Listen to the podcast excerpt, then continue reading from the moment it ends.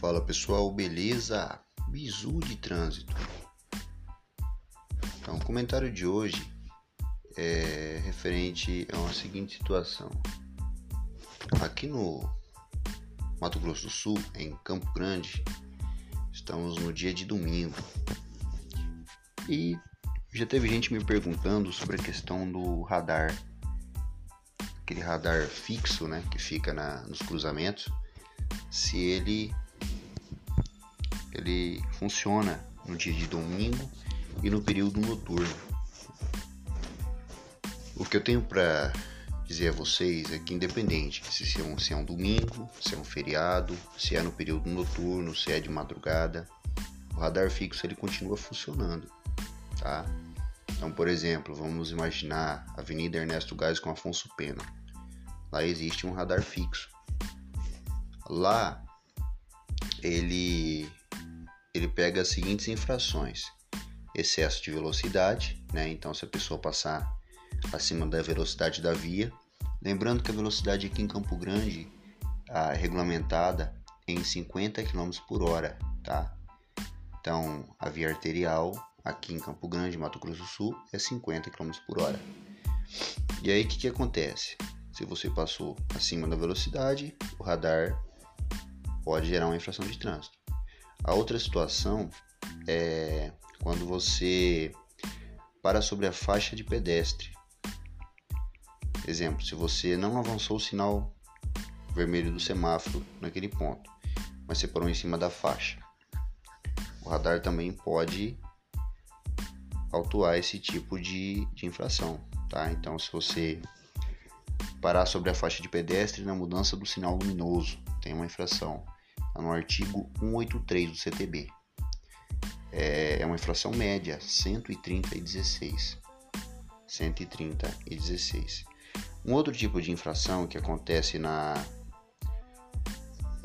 no semáforo, dando exemplo ali na Afonso Pena, seria o que? Executar a operação de conversão à esquerda em local proibido pela sinalização. Então, por exemplo, você está descendo Afonso Pena e vai virar na Ernesto Geisel. Você está cometendo uma infração, né, conforme o artigo 207 do CTB, uma infração grave 195.23, tá? O radar fixo ele também faz esse tipo de infração. Então, fazer conversão local proibido, principalmente onde tem radar fixo, é, você pode ser autuado sim, tá bom? Então, nesse exemplo aí, descendo Afonso Pena, foi virar Ernesto Geisel, você executou uma operação de conversão à esquerda em local proibido. Você tem que observar se existe a placa nesses locais, né? Eu vou dar um exemplo, normalmente a placa R4A. R4A. É o desenho de uma conversão com risquinho no meio, né? Uma placa vermelha, é uma placa de regulamentação, tá? Então observa isso. Ou vai estar R4A, ou pode, pode estar nesses locais aí a placa R26, tá? É, tem possibilidade de estar tá a placa R25D, dizendo que você pode virar para o outro lado, etc. Mas normalmente é R4A, proibido fazer a conversão à esquerda, tá bom? Então, lembrando, o radar, excesso de velocidade, é, conversão, que eu acabei de comentar com vocês, parar sobre a faixa na mudança do sinal luminoso, e existe também avançar o sinal vermelho do semáforo, tá? Então, assim, avançou o sinal vermelho do semáforo, o radar fixo também pode autuar, ele consegue captar o avanço, tira a foto da placa. É uma infração gravíssima, 7 pontos, 293,47, tá? Então, lembrando, gente, nesses pontos onde tem o radar, é, você tem que respeitar a legislação de trânsito. Não importa se é de madrugada, se é de noite, se é no feriado, no domingo, a, a, o radar continua funcionando, tá bom? O radar fixo continua funcionando, beleza? Essa é a dica de hoje. É, oriento o seguinte: é, se você está com medo de parar no local, evita pegar aquela região, tenta mudar o seu deslocamento, faz, faz um outro percurso, tá bom? Seria uma forma mais segura para não ficar parando é, no local ermo, local perigoso, tá bom? Seria isso por hoje. Agradeço aí. Bizu de Trânsito. Estamos aí Instagram, Facebook, YouTube e podcast. Beleza? Vão em paz e que o Senhor sempre vos acompanhe.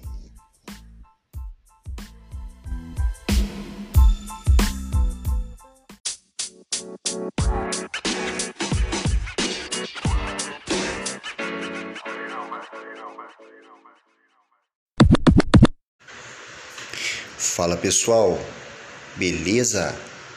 Professor Gentilo, bizu de trânsito. Então vamos passar o bizu?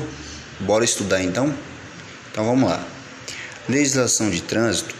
Eu vou passar para vocês aqui, primeiramente, a introdução.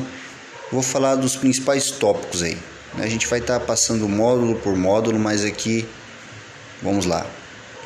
O iniciando na né, introdução, aí vem o processo de habilitação do condutor depois requisitos para habilitação, depois formação teórico-técnica do condutor, depois aprendizagem de prática veicular do candidato aprovado, é, candidato portador de deficiência física, renovação e validade da CNH, reciclagem do condutor, suspensão e cassação do direito de dirigir documentos de porte obrigatório, condutor estrangeiro, PID, permissão internacional para dirigir, categorias de habilitação, Sistema Nacional de Trânsito, normas gerais de circulação e conduta, crianças e o cinto de segurança, registro dos veículos, identificação do veículo classificação dos veículos, limites de peso e dimensão para veículos, classificação das vias,